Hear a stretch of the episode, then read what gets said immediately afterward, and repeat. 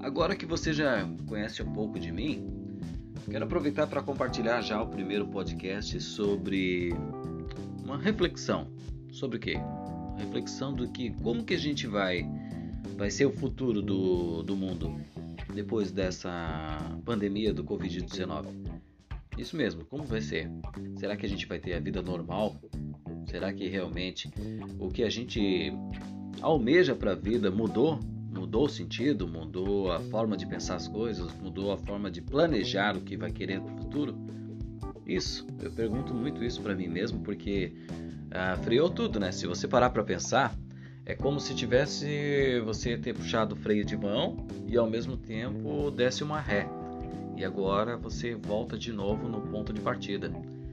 Mas só que dessa vez você não pode ir no mesmo trajeto, você vai ter que ir em outro.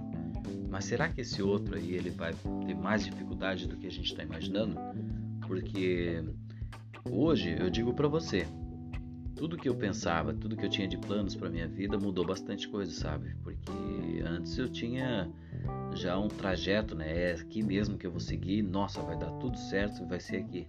Só que dessa vez, mesmo que eu quisesse ir agora nesse mesmo objetivo desse trajeto, já não dá mais, porque lá na frente as pessoas que eu dependeria, né, para poder me ajudar a impulsionar, essas pessoas também foram muito prejudicadas financeiramente, principalmente porque não tem como seguir o caminho. Né? A maioria das pessoas, eu por exemplo, como trabalhei bastante tempo com eventos, eu sei disso. As pessoas que têm esses é, equipamentos de som, que têm os salões de festa, que têm, digamos, a promoção de eventos, toda, todas elas estão prejudicadas financeiramente. Por mais que possam retomar as atividades, financeiramente não tem valores para poder colocar tudo de volta no lugar como era antes.